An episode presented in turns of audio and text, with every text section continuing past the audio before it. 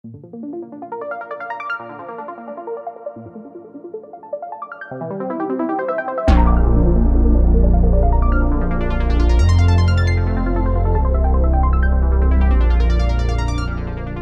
¿cómo están? Muy buenas noches. Muchas gracias por acompañarnos. Carmen Pizano, ¿cómo estás? Buenas noches. Ya estamos por aquí. Hola, buenas noches. Bien, bien, bien, Carmen, muchas gracias. Vamos a hacer hoy una columna en casa, un análisis político de lo que está pasando en el Estado, con Carmen Pizano, reportera de política, de gobierno, de derechos humanos y de la agenda que tiene su centro en la capital del Estado, donde pasan muchas cosas, aunque al gobernador ya no le guste vivir ahí. Carmen, ¿cómo estás? Muy bien, muchas gracias. Pues aquí lista para, para poder empezar, porque temas hay muchos. Estás trabajando un reportaje, que se publicará en próximos días, que es un recuento de el, el, alza, el incremento de hechos violentos, particularmente en una región del estado que no se circunscribe a ella, la zona Laja Bajío, la zona de Celaya, pero que en Salamanca, en Villagrán ha tenido episodios también muy violentos, eh, en relación con el proceso inminente en el que, bueno, pues estamos inmersos, porque la etapa de precampaña no deja de tener el mismo sabor que traemos ya desde hace varios meses de sucesión, de confrontación política, de de campañas, de elecciones, de candidatos, etcétera, etcétera.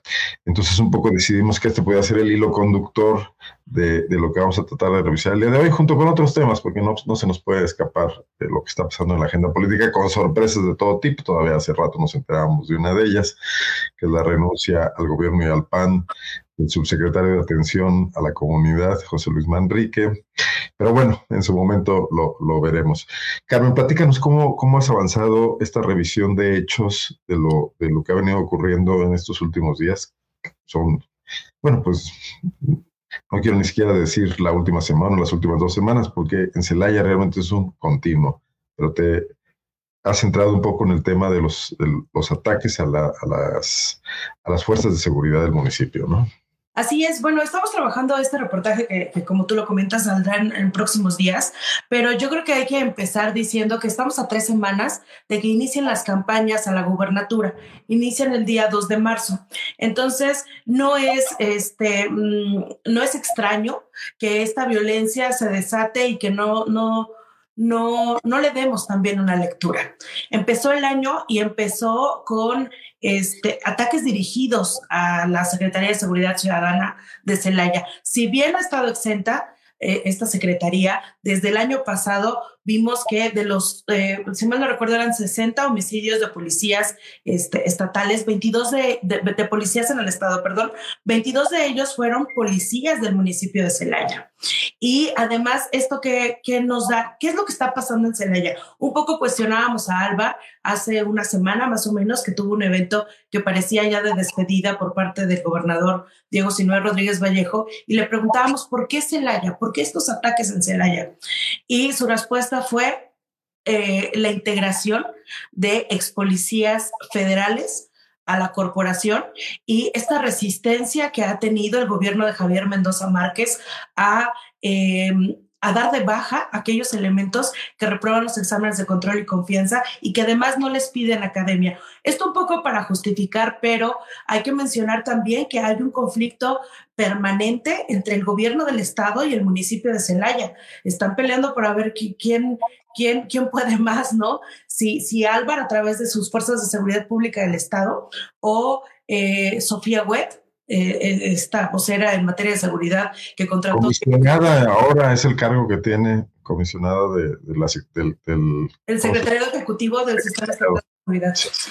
Así es. Y, y, pues bueno, ahí está ella que sale y defiende incluso en los primeros asesinatos de, de policías de este año. Por ahí publicó una esquela un poco este, con, no, no, un poco, con muy poco tacto, eh, diciendo que, bueno, ellos habían muerto en el cumplimiento de su deber y que eran héroes, ¿no? Este, pero ¿por qué, ¿por qué siguen estos ataques a policías? Comentarte que han sido... tengo un poco, Karen, para preguntarte, ¿ves no solo un conflicto entre, yo no diría el municipio, porque el alcalde Javier Mendoza pues está muy desaparecido, vino a buscar el apoyo del gobernador para repetir como candidato, lo logró, sino concretamente la Secretaría de Seguridad Ciudadana de Celaya y la Secretaría de Seguridad Pública del Estado. Por supuesto.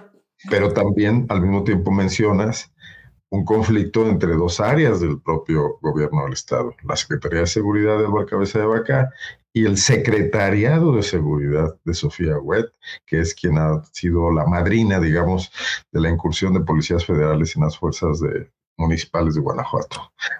Entonces, dos cosas, ¿no? Sí, por supuesto. Y esto también es preocupante que hablan de la coordinación y, si falta, si no falta, si están bien coordinados, pero si desde el propio gabinete estatal hay este tipo de, conflictos y de, no, no sé si llamarlo también como una lucha de egos, de quién puede más, este, y qué policía funciona mejor, si los exfederales o, o las certificaciones que tiene la Secretaría de Seguridad Pública del Estado, es lo que ha llevado a esta crisis y en particular a Celaya. Celaya hay que recordar que desde 2019, desde finales de 2019, fue Elvira Paniagua Rodríguez la que comenzó a implementar esta incorporación de lo que ahora se les ha llamado los FEDEPALES.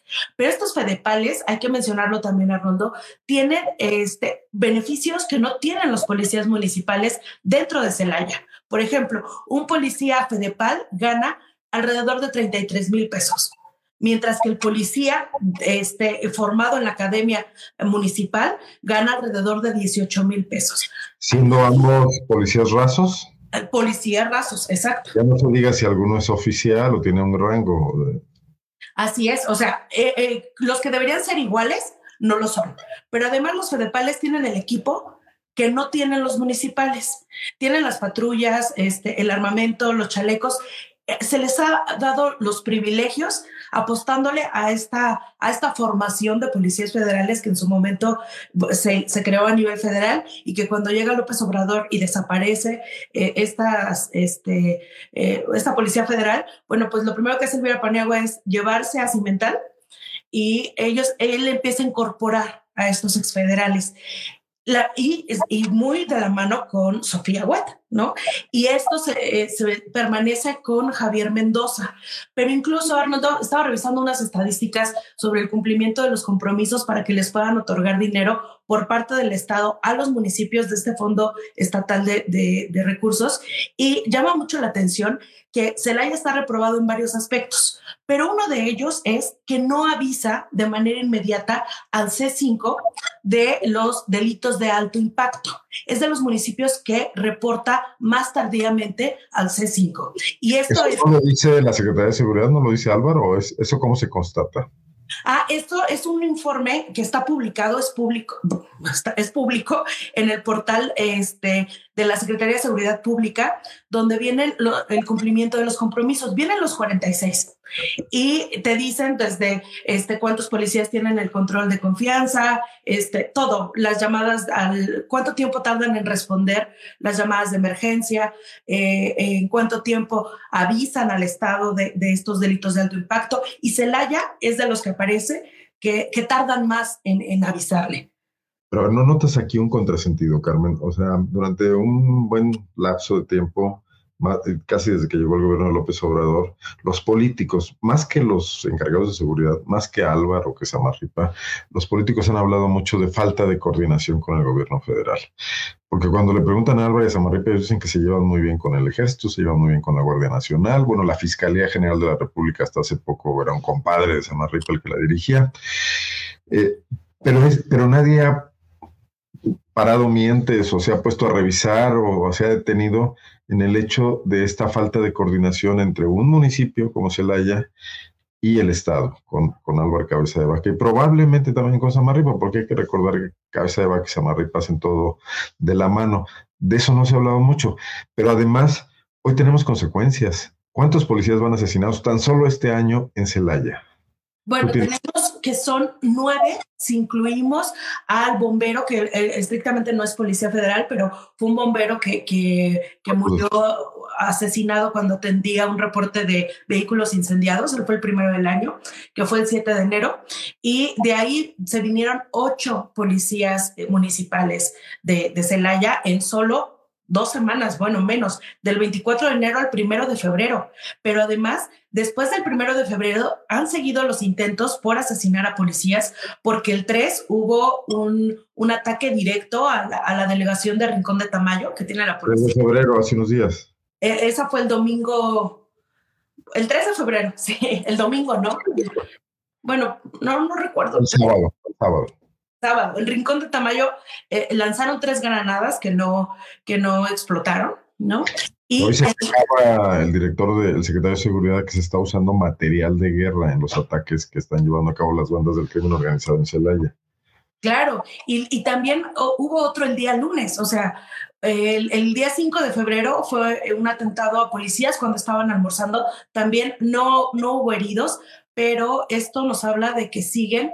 Este, ay, y también hubo uno el 31 de enero que tampoco hubo policías este, fallecidos, pero sí dos menores de edad en la comunidad San Juan de la Vega hubo un tiroteo entre presuntos delincuentes y policías y las balas alcanzaron a dos menores de edad que estaban eh, tomando clases en la escuela la, Corregidora, en el centro de San Juan de la Vega.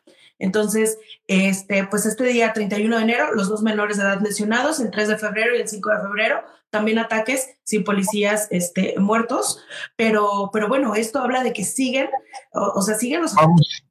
Vamos a vincular un poco, Carmen, pues lo que nos planteamos desde el principio que planeamos esta videocolumna. ¿Te imaginas eh, cómo van a ser las campañas políticas en Celaya con este clima?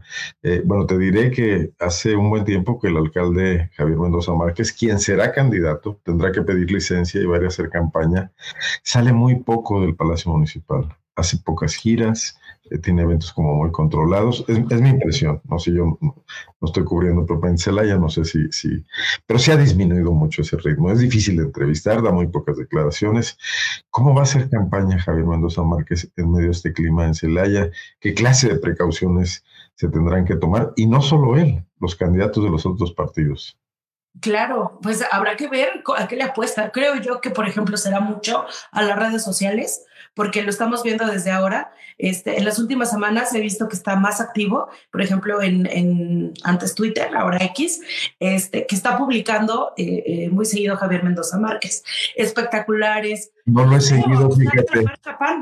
¿Qué, qué mensajes envía? Qué interesante lo que mencionas. ¿De qué está hablando? ¿Está hablando de la violencia, por ejemplo? ¿Está hablando...? No, no, habla de obras, de, eh, por ejemplo, la semana pasada este, arrancaron un puente, la, construcción de un puente, eh, pero lo hicieron sin medios de comunicación, sin convocatoria. O sea, lo hicieron este, eh, en petit comité y ya después, supongo yo, mandaron comunicado de prensa, a mí no me llegan, pero bueno, él lo publicó en, sus redes sociales y, este, y, es la actividad que ha estado teniendo. Incluso la semana pasada, compañeros de, Celaya intentaron entrevistarlo y quiso hacer un poco lo que hace este, Diego Sinoé, de decir, yo no hablo de seguridad, ahorita no, vayan y pregúntenle a Sofía. En este caso él dijo, discúlpenme, no voy a hablar de seguridad, este, vayan y pregúntenle al secretario.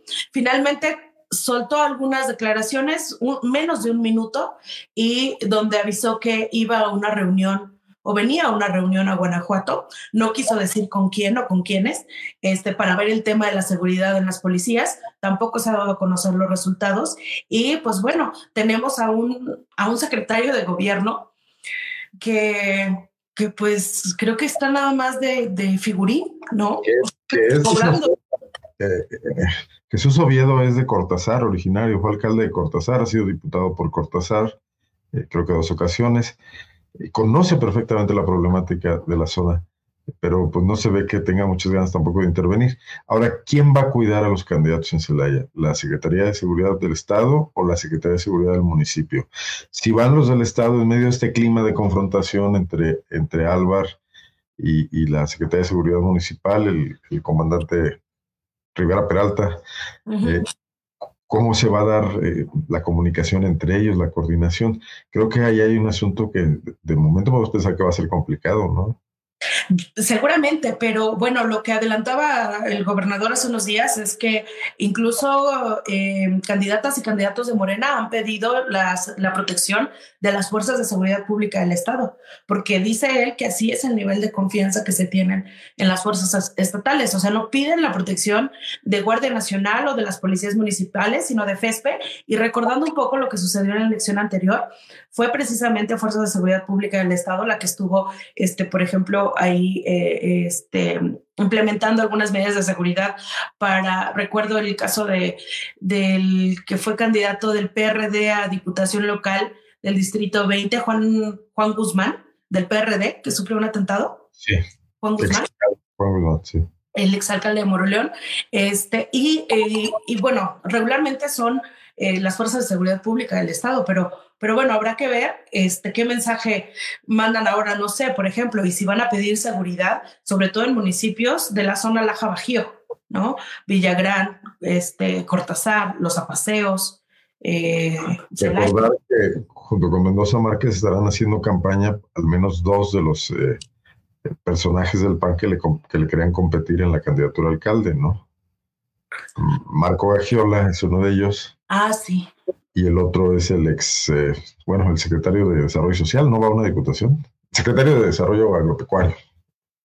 Paulo Bañuelos. Él no va a una candidatura, ¿no? No, que tengo entendido que es Marco y como es mujer el otro distrito va para Lucy, la actual diputada. Lucy Hernández. Ah, la Luz Hernández. Nada más uno de ellos estará compitiendo. Marco Gagiola, director del deporte, del, Consejo Estatal de Deporte. Bueno, pero no solamente en Celaya están ocurriendo hechos violentos, Carmen. En la mañanera de, de, de hoy, creo fue, porque ayer no hubo, se mencionó que en el puente en Guanajuato había habido 40 asesinatos en el primer puente. Ay, caray. Y digo, ay, caray, porque yo estuve revisando nada más, por ejemplo, el día domingo, que me pareció que, que eh, llamaba mucho la atención, porque el día domingo encontraron cuatro cuerpos al interior de una camioneta en Villagrán, en la carretera panamericana.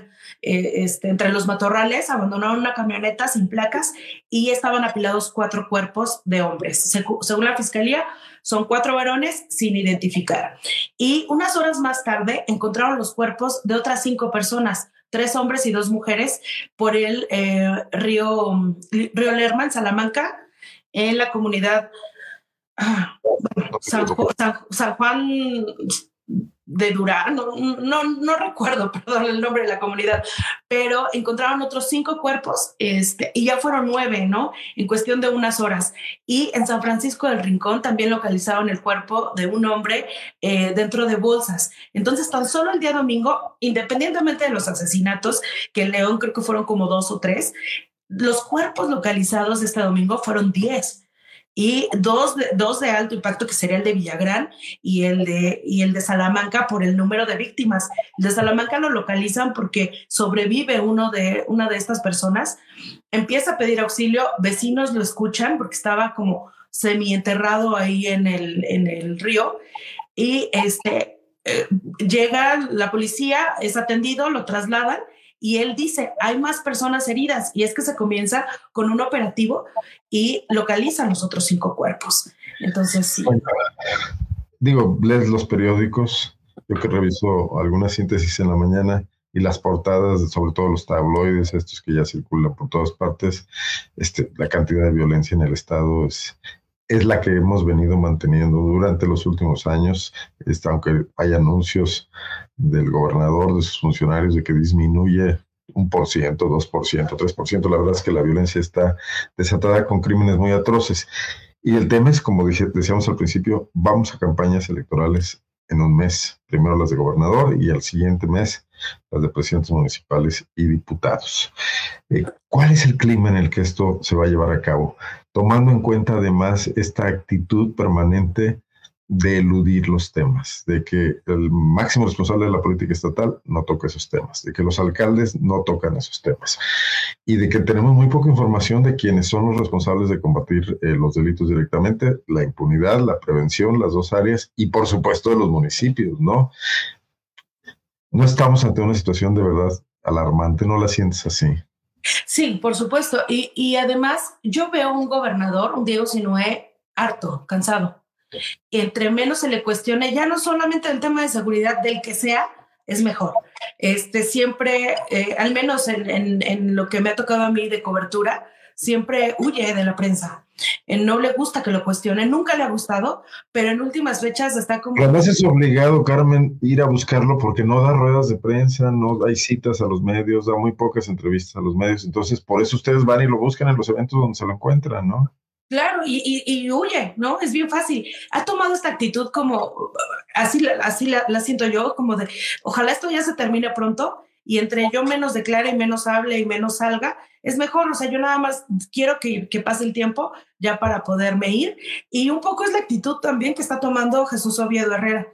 Este, la última vez que lo vi, eh, le pedí que, que, que, me atendiera por el tema de los policías reprobados. Finalmente, la Secretaría de Gobierno es la que lleva el control de estos policías reprobados y que Álvaro había declarado eh, de los policías de Celaya. Y le pedí también el tema de las notarías, Arnoldo, que es súper importante para este, este tiempo electoral. Las notarías se van a entregar. Cuyo responsable renunció hoy. Ah, exacto, exacto, justamente. Y entonces este, me dijo, sí, no, permíteme, ahorita regreso se fue y ya no, no, no hubo manera de volverlo a ver porque lo, se lo llevaron por un elevador que lo lleva al estacionamiento subterráneo para poder seguir del Congreso del Estado. Entonces, veo, veo este, esta actitud de funcionarios como el gobernador Diego Sinué, como este Jesús Oviedo Herrera, que sí es un cambio abismal que cuando estaba Livia García, por ejemplo, que si el gobernador no le entraba a los temas, quien le entraba era Livia.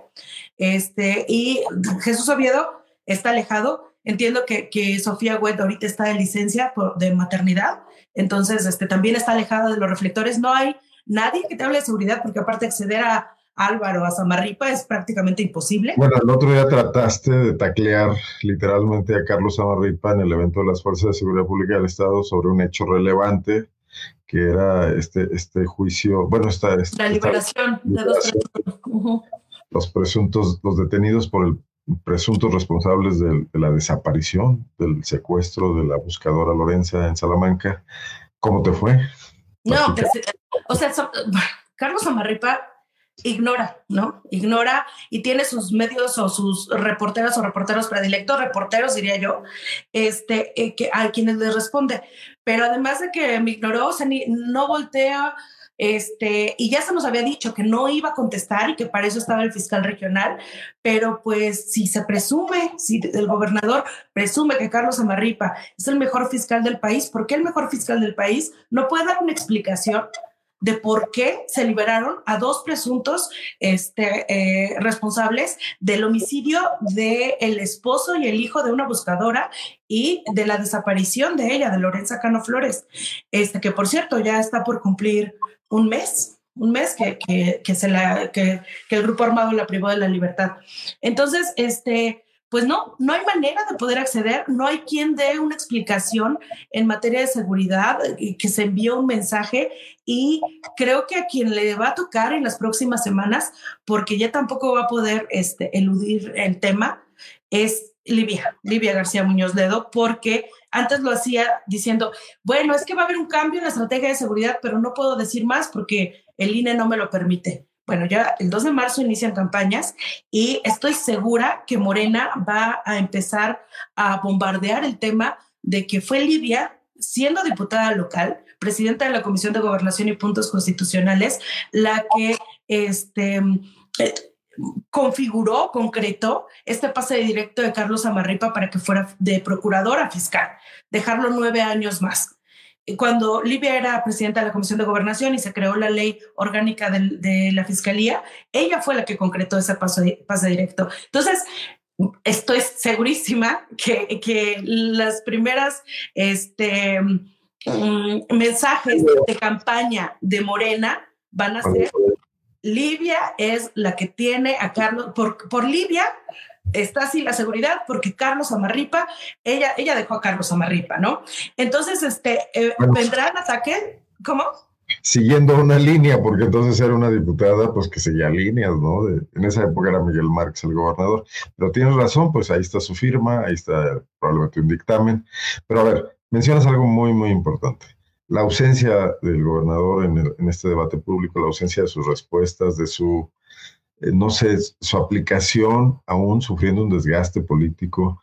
Digo, estamos viendo a López Obrador en este momento que va y lanza sus 20 iniciativas de reformas constitucionales, asumiendo eh, la titularidad de un debate que puede ser desgastante, donde seguramente la oposición le va a, votar en contra muchas, lo va a atacar, etcétera, eh, para que su candidata, en este caso Claudia Sheinbaum, pues camine por, por otras sendero, ¿no? Aquí no vemos eso, no vemos a Diego desgastándose en la, en la confrontación de los mayores problemas del Estado para que Libia pueda estar liberada de esa carga. Eh, tu hipótesis que comparto es, le van a dejar esa carga a Libia siendo candidata, que es el momento más vulnerable de un político, independientemente de que tenga una planadora como la que tiene el PAN en este momento. ¿no? Sí, sí, sí. Y hay que recordarle, bueno, también hay un poco a Diego que a él se le, se le, se le aplanó el camino. Siendo gobernador todavía Miguel Márquez Márquez, justo como lo hizo López Obrador, que va a dejar el paquete de iniciativas, Márquez dejó su paquete de iniciativas para que Diego empezara con una Secretaría del Migrante que ya no tiene el titular que, que, con el que inició, ¿no? Eh, y se hicieron una serie de reformas para que Diego pudiera arrancar bien y este, en este caso vemos que pues mm, no le interesa o está demasiado confiado en, en su círculo que, que, tendrá que hacer eh, las negociaciones a favor de Libia y que vendrán los momentos, pero de momento, pero por ahora lo que vemos es que eh, desde el Ejecutivo eh, se está dejando un poco, un poco a, a la deriva a Libia en ese sentido de salir y responder por las omisiones del actual gobierno.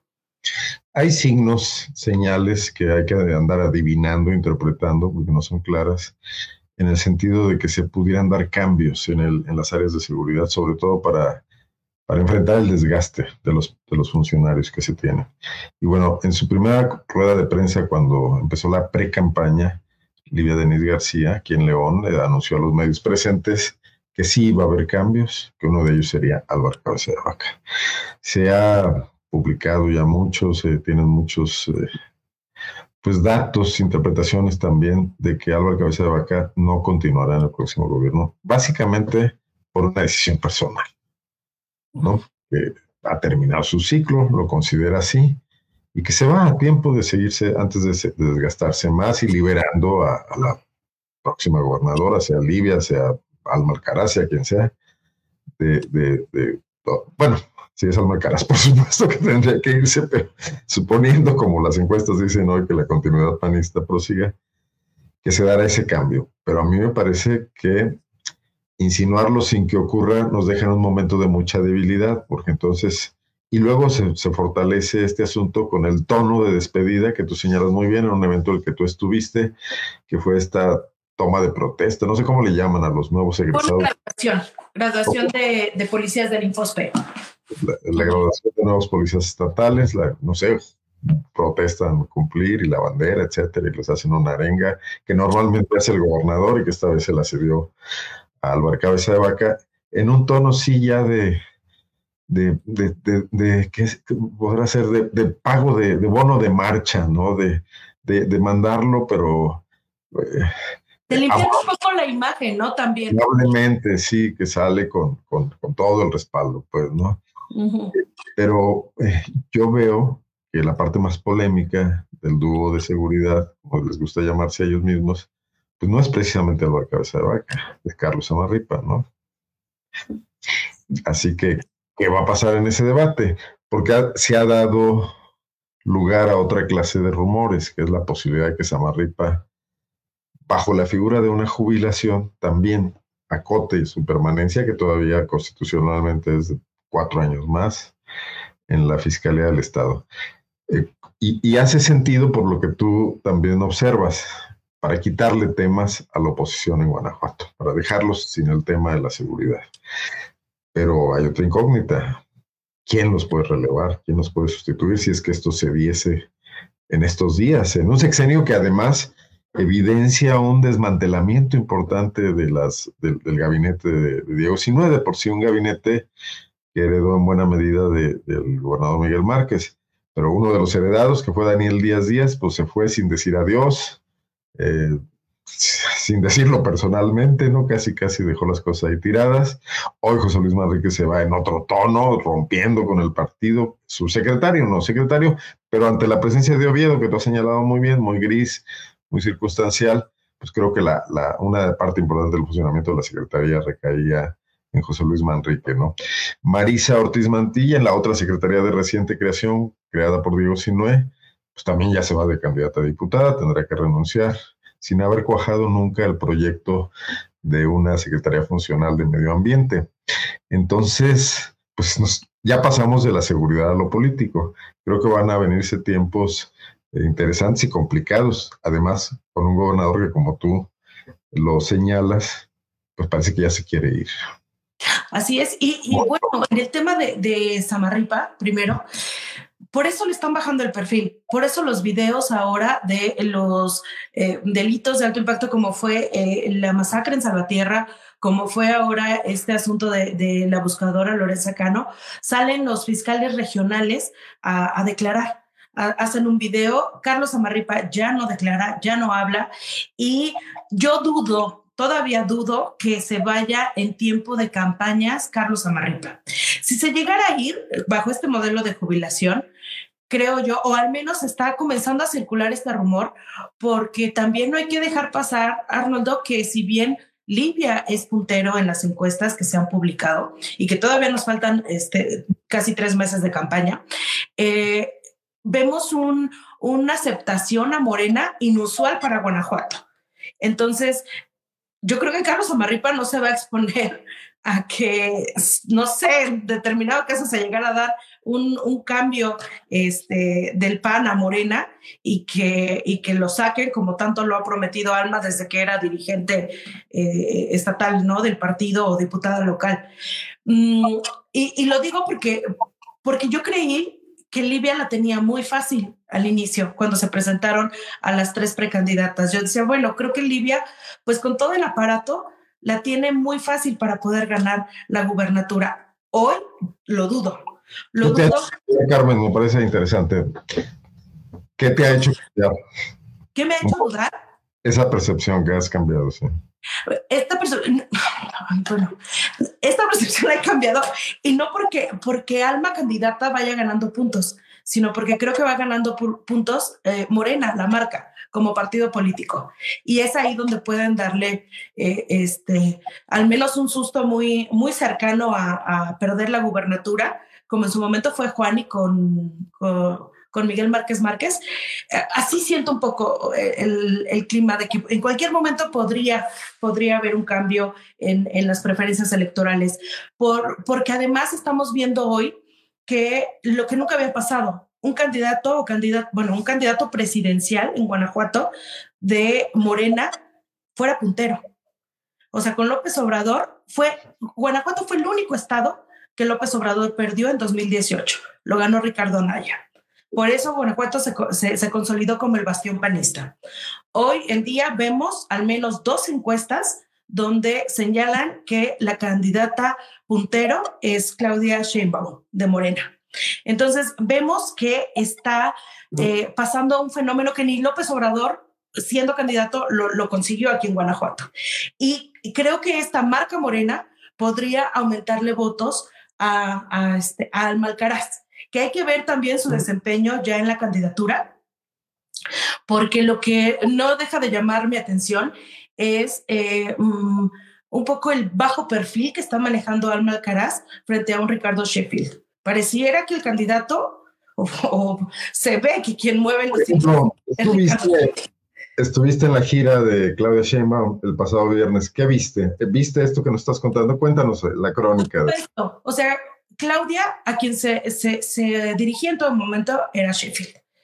Alma caminando así unos pasos atrás, ellos dos adelante. Cuando surge el tema de Jorge Antonio Rodríguez Medrano, ella atrás intentando escuchar qué era lo que ellos dos se decían. Y esto no fue todo, o sea, llegan a, la, sala donde estábamos toda la prensa, el salón que se habilitó, y entonces Ricardo Sheffield le presenta a, Kiki Magaña.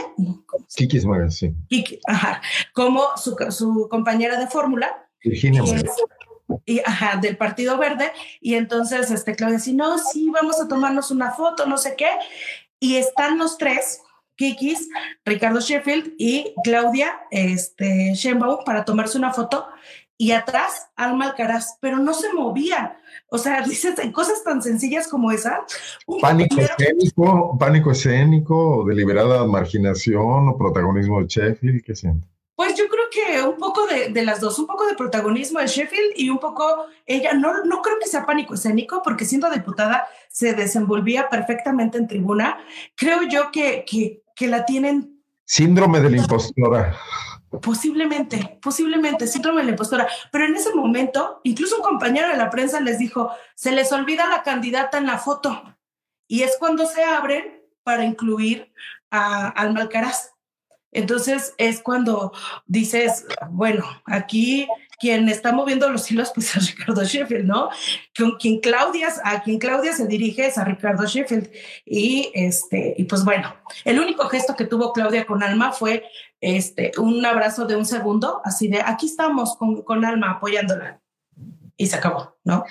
Vamos a hacer un pequeño paréntesis porque nos están preguntando qué va a pasar en Guanajuato, que si va Paloma, que, ya mencionaste a Jorge Antonio Rodríguez Medrano y fue el centro, robó cámara el tema el viernes en, la brevísima gira de Claudia Sheinbaum en la capital. Eh, digo, no muchos periódicos destacaron el tema, pero sin duda fue el chisme total en Morena y en Guanajuato Capital, el asunto de la protesta contra el sorpresivo candidato ahí, el empresario Jorge Rodríguez Medrano. ¿Qué sabes del tema? ¿Qué pasó el viernes? ¿Cómo están las versiones a día de hoy? Carmen, cuéntanos. Pues bueno, las versiones son que ya no va, pero empecemos.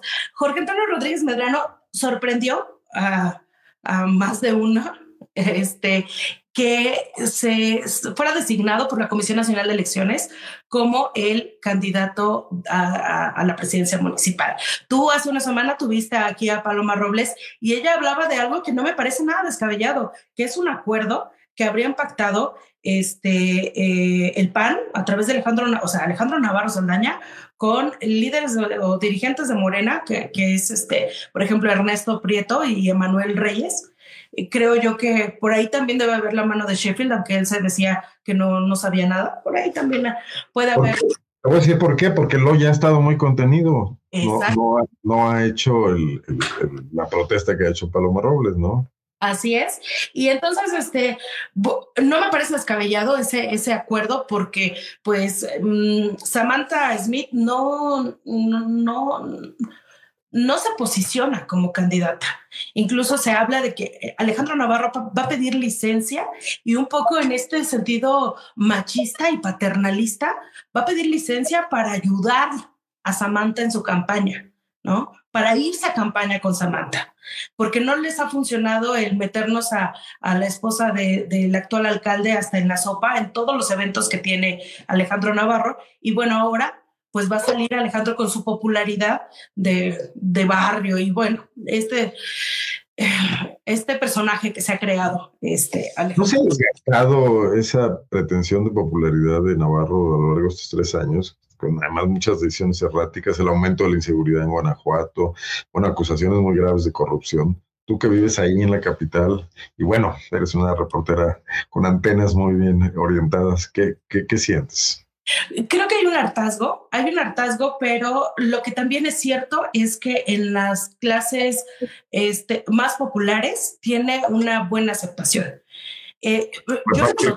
Por solares y por muchas dádivas. Sí, claro, y por, y por sus mensajes en, en, en, redes sociales. O sea, como que a pesar de que, de que podemos no empatizar con su gobierno, con sus decisiones, sus acciones, este, eh, yo, yo digo que Alejandro Navarro es un muy buen candidato, mal gobernante, pero buen candidato. Está en campaña permanentemente. Ajá, y logra generar logra generar esa empatía de, que a lo mejor personas que no están tan involucradas o, tan eh, eh, eh, dedicadas a ver todo lo que está haciendo con Simapag, todo lo que está haciendo con su rancho en Milagrito, pues dicen, bueno, este, cae bien, ¿no? Y me está dando mi calentador solar y es el padrino. Y entonces, este, por eso es que, eh, retomo un poco, Alejandro Navarro eh, se va en este sentido paternalista, machista, decir, me voy a ir de licencia para ayudarle a Samantha que levanten las encuestas. Nos vamos los dos juntos a campaña y para que gane y entonces prolongar este matrimonio Navarro-Smith eh, durante nueve años. ¿no? Pareja, presidencial. A ver, Carmen, pero ya logró un objetivo Navarro. sea o no sea cierto que él está detrás de Jorge Rodríguez Medrano como plan B, pues ya metió a, Morena en un lío, ¿no? Porque ahorita Morena probablemente no tiene candidato. Bueno, hay que decir que el día de hoy es un, un, un tweet, que no sé cómo se le llaman ahora en X a los tweets, del periodista Alex Ramblas, que dice tener información del Comité de Elecciones de Morena, de alguna fuente del Comité de Elecciones, que por ahí anduve rastreando y lo más probable es que sea Emanuel Reyes, que está en la Comisión de Elecciones. Eh, anuncia que se cayó la candidatura de Jorge Rodríguez Medrano. De ahí varios medios de comunicación se subieron a la nota, pero todos van con esa fuente. Hasta el momento no hay nada oficial, son, es esa versión, ¿no? Pero hoy, hoy Morena está metida en un, en un lío. Su candidato formal probablemente no lo sea. Sus otros aspirantes probablemente tampoco, porque luego en Morena les da por no premiar las rebeliones. Y en ese sentido, Paloma Robles, que ejerció una presión muy fuerte, que salió a, dar la cara, que presentó una eh, protesta, queja, denuncia, no sé cómo se le llame, a la comisión de, no, no es la de elecciones, sino es la otra. No, sí, es la Comisión Nacional de Elecciones, la que me dijo que es la de ética partidaria o algún Ah, no, el Consejo de Honor, de Honor. Sí. Como un Consejo de Honor y Justicia, ajá. Así lo marcaba la convocatoria, que por ahí lo presentó. Mm, pues probablemente no, no, no, no sea la beneficiaria de, la caída de Jorge Rodríguez Medrano, podría ser Loya, pero, pero por lo pronto ya es un lío. Ya es un lío. Pero... no tiene ese lío. Hoy me plantearon un nombre que no me parece descabellado, porque ya sonaba esta persona para la diputación local, y es el de Magali, Magali Segoviano, que ella fue regidora la, en el trienio pasado. Entonces me decían que cambiarían el género porque actualmente el género es, es hombre para Guanajuato, pero no importa si son más mujeres por el tema de, de, la paridad. Entonces que uno de, de los nombres que suena Todavía no se confirma si, si se va. O sea, ¿De qué grupo político, Magali? ¿Cómo? ¿De qué grupo político, Magali? Magali, Magali estaba. Cercana a Julio César, algunos de ellos. No, no, no, no, no, no, no. Es más bien cercana como al grupo de Sheffield, yo creo. No, no tendría. Um, así, Alma, Alma sí es cercana. Alma. Alma sí, sí, sí, sí.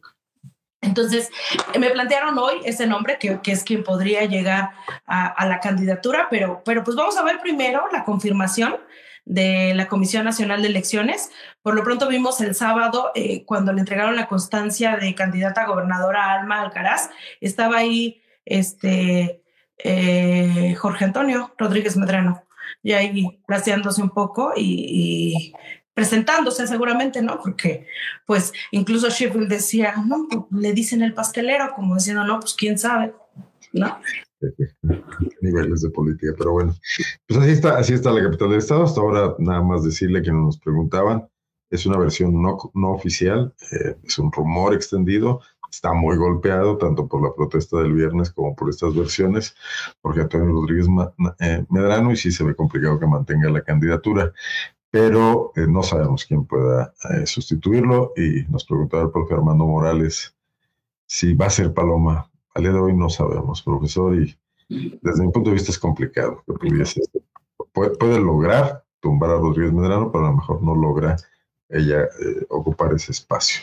Dice por aquí que va a estar de todos modos perdón, si logra tumbarlo, será en tribunales. Yo ni siquiera creo que eh, dentro del partido, en la Comisión Nacional o en el Consejo eh, de Honestidad de, de, Morena, puedan llegar a pronunciarse, porque lo que no quieren es que se hagan olas. Y por eso a, Claudia Sheinbaum le, brincó tanto eh, que le interceptaran, que si bien eran tres, tres personas, las que se acercaron y le dijeron, no queremos a Jorge Antonio Rodríguez Medrano por eso, por esto, por esto, este, a, ella le brincó porque no quieren este problemas. Y ella lo dijo, Guanajuato este, está muy bien, estamos muy bien en Guanajuato. Al final se le preguntó por, por estas encuestas y ella dijo que eh, no tiene la menor duda de que va a ganar en Guanajuato también este, ella la, la elección. Y la propia, la propia alma. Entonces, yo creo que no quiere que se empañe un poco ya este crecimiento que ha tenido Morena en el bastión panista. Entonces, este, no desgastarlo con Jorge Antonio Rodríguez Medrano, que es algo que no ha pasado con Bárbara Botello en León, ¿no? Pues yo creo que Jorge Antonio Rodríguez Medrano le está haciendo un súper favor a Bárbara Botello. Sí. Porque, hay un, un, perdón, un morenismo más activo en la capital del estado, más militante, palomacho, buena chamba, pues hay que recordar nada más la oposición al Museo de las Momias, la exhibición de la, de, la enriquecimiento inexplicable o muy explicable de Alejandro Navarro. Eh, tiene muchos fans, partidarios dentro y fuera de Morena, y en León lo que se denota es pues un morenismo más débil y menos arrojado, que no han protestado contra la inclusión de Bárbara Botello, pues que creo que ni siquiera está afiliada a Morena, igual que Rodríguez Medrano. Entonces todo se ha centrado en Guanajuato Capital y aquí en León ha estado relativamente tranquilo. Así es, así es. Y por eso, bueno, pues vamos a ver qué sucede en las próximas horas. Seguramente ya se va a definir si queda Jorge Antonio Rodríguez Medrano o no.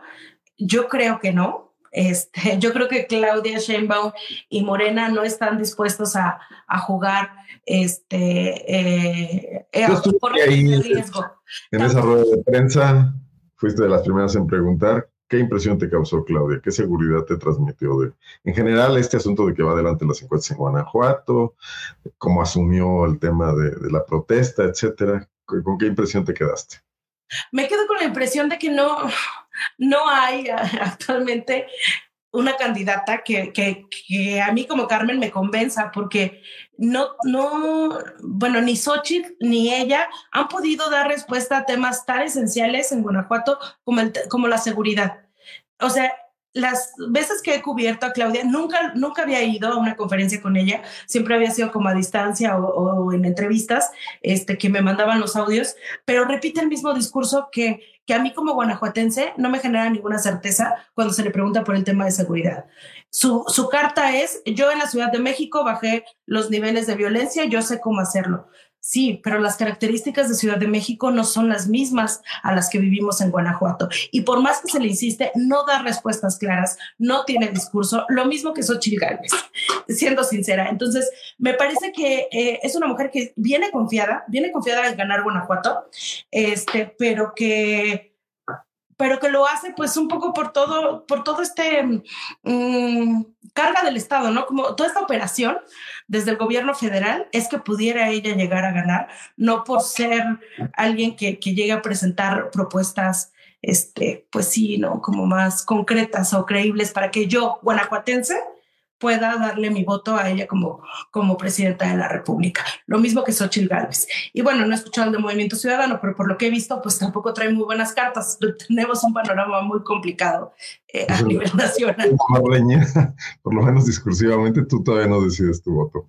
A ver, Carmen, no es el único lugar donde pasan cosas en Morena. Estamos viendo también esta renuncia el día de hoy de José Luis Manrique, iba de candidato a diputado lo bajan. Aparentemente las explicaciones son que por un tema de alianzas y de género.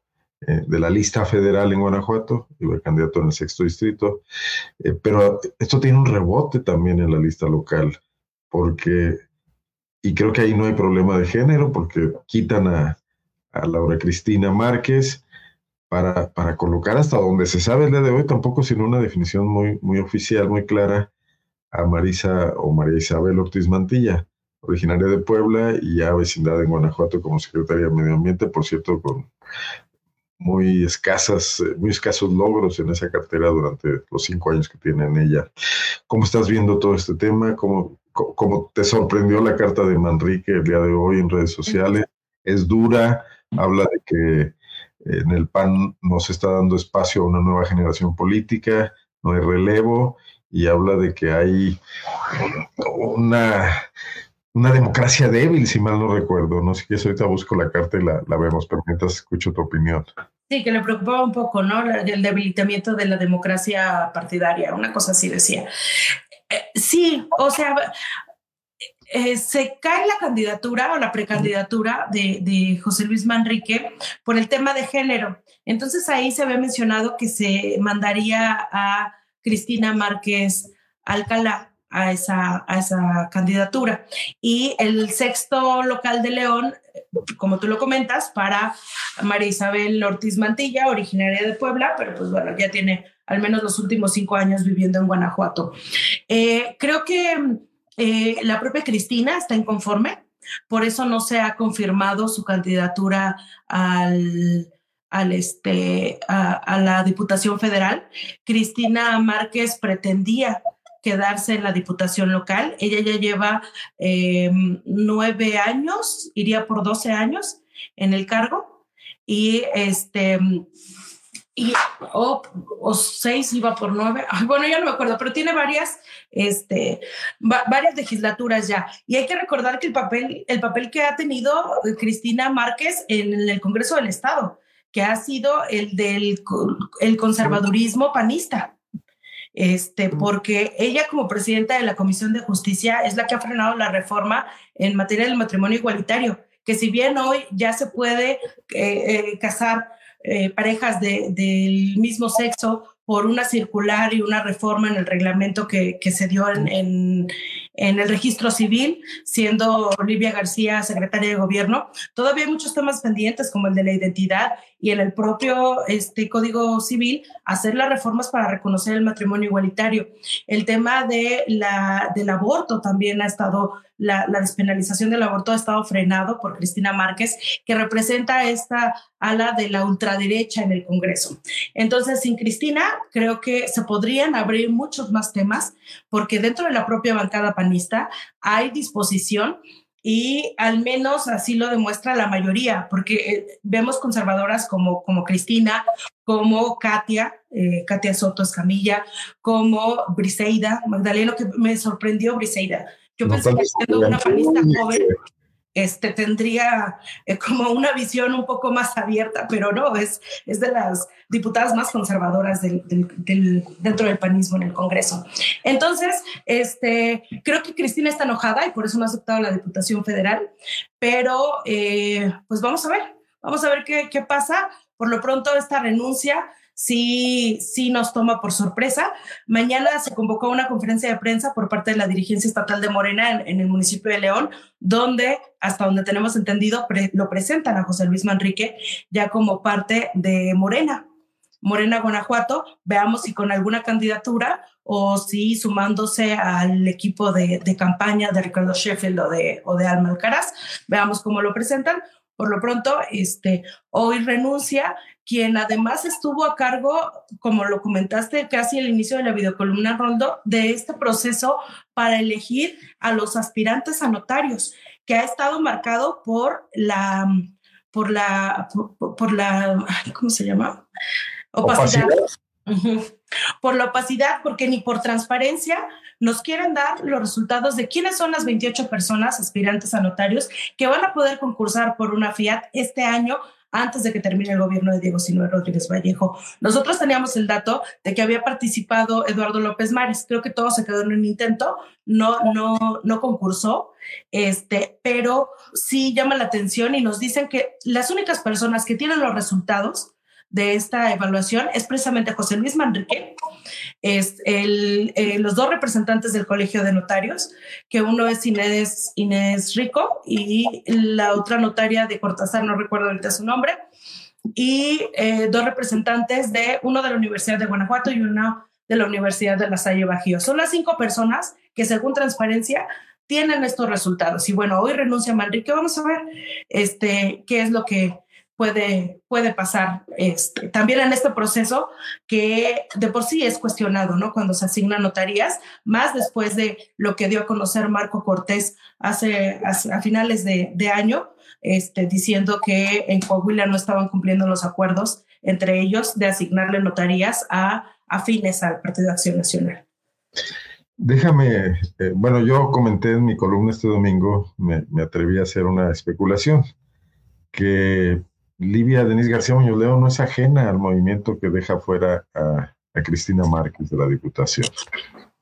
Que la agenda de Livia es muy clara en el sentido de abrirse a, los, al respeto a los derechos humanos y a los avances en esa materia y que Cristina no deja de ser un obstáculo. Entonces el rebote que la mueve, porque realmente por género no había necesidad de moverla, tendría que tener el visto bueno al menos de, de Livia eh, Laura Cristina Márquez es una poderosa diputada, maneja una comisión muy importante y la maneja a su contentillo. Yo creo que ni le toma el parecer a Luis Ernesto Ayala o antes a, los coordinadores que tuvo en el pasado, como Héctor Jaime, ¿no? Entiendo que O, quién, no. No, este... Jesús que, no le tomaba el parecer a Jesús Oviedo. Eh, bueno, entonces no puedo dejar de leer en, esa clave el movimiento que no la deja sin nada, la manda a la Diputación Federal, a donde creo que no va a querer ir. No. Definitivamente, a menos que haga un esfuerzo de disciplina, porque no va a tener el poder que tenía aquí porque va a ser parte de una bancada opositora, porque no va a ser integrante de la burbuja, porque probablemente el peso que tiene aquí no lo tenga ya.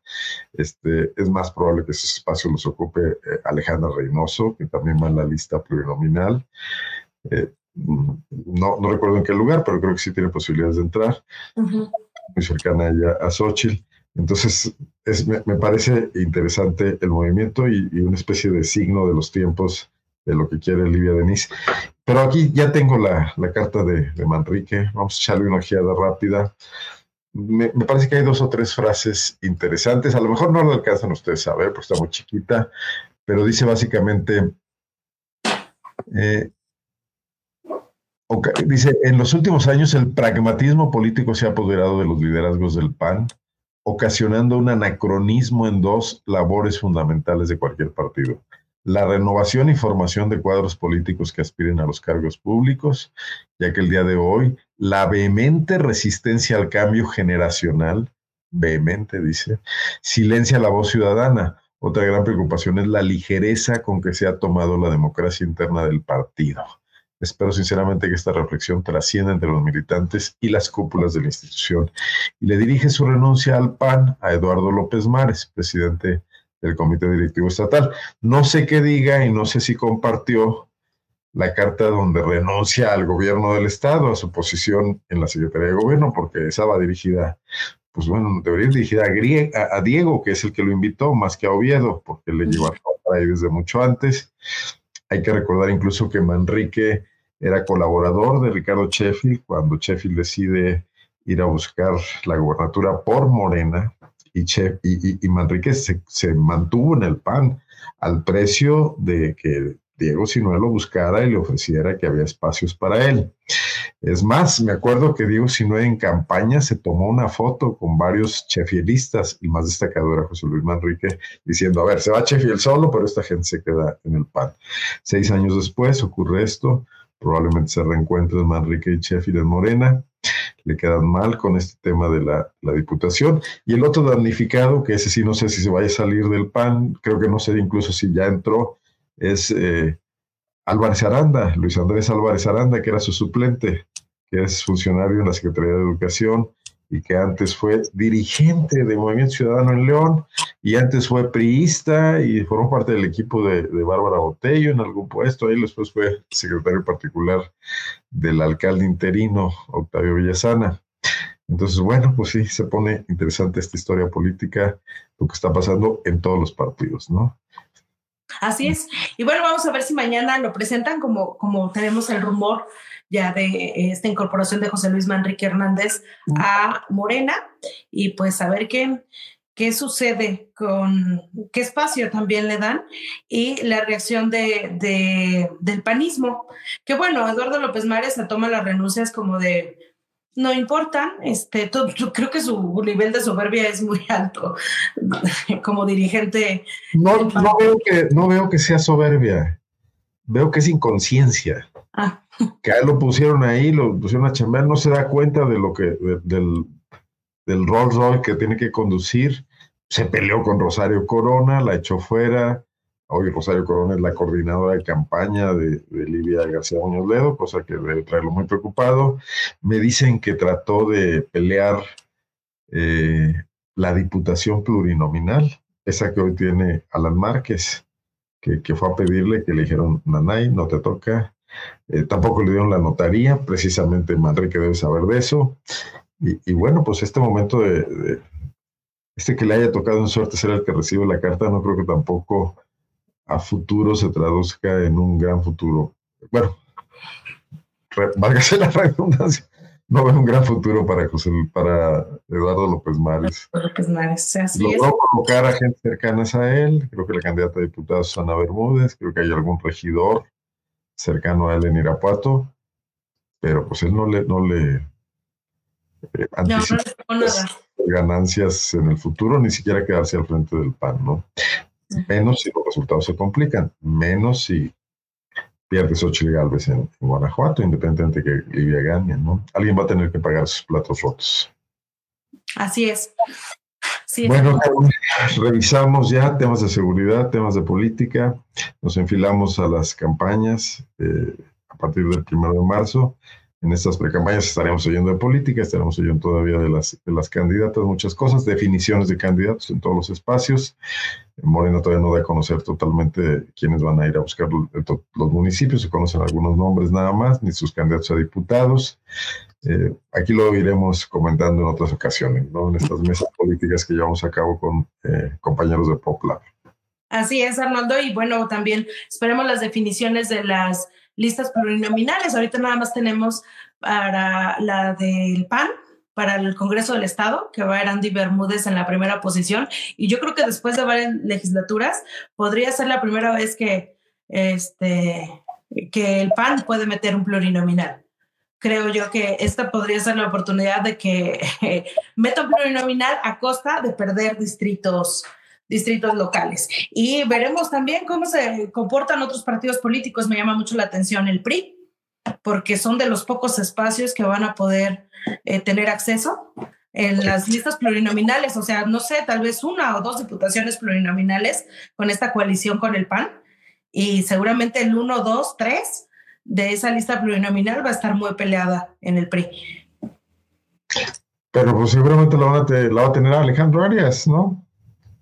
Probablemente Ruth también. Una reelección en plurinominal. Bueno. que pidieron una Secretaría de Estado en la negociación. Entonces, a lo, mejor, a lo mejor se reservan para esa Secretaría de Estado. Bueno, que a lo mejor les dan este, el Comité de Arbitraje Médico, pero creo que ninguno de ellos es doctor, ¿verdad? Como se lo dieron a un ciudadano hace algunos años. Bueno, no, el, el, titular ahora sí es este Jaime, que era del sí. Ciudadano. Jaime Centeno, ¿no? Centeno. No me acuerdo su apellido. Bueno, Carlos, te agradezco muchísimo que hayas invitación a platicar este, por acá. Y estamos atentos a tu reportaje sobre estos temas de la, concatenación entre el, clima de inseguridad que estamos viviendo y lo que se viene en las elecciones. Así es. muchas gracias por la invitación. No, no, siempre encantado. Un gusto platicar contigo. Y también gracias a todos los que nos estuvieron siguiendo hasta este momento y quienes vean el programa más tarde en redes sociales, en otros horarios, pues los saludamos con gusto también. Nos vemos el próximo jueves y déjenme comentarles que vamos a platicar con José Luis Manrique, precisamente mientras estábamos en esta videocolumna, me contestó un mensaje que le mandé muy temprano. No, no, no es cierto, no tan temprano. En cuanto más tarde de que me enteré del tema de la renuncia, y aceptó la posibilidad de dialogar aquí las razones de su renuncia al PAN y su renuncia al gobierno. Están felicitando por acá, Carmen Alicia Haas. Bueno, así, aquí que nos vemos, así que nos vemos el jueves a las nueve de la noche en esta entrevista con el hoy expanista José Luis Manrique y ex, es ex subsecretario de gobierno. Muy buenas noches, pásenla bien. Gracias. Chao.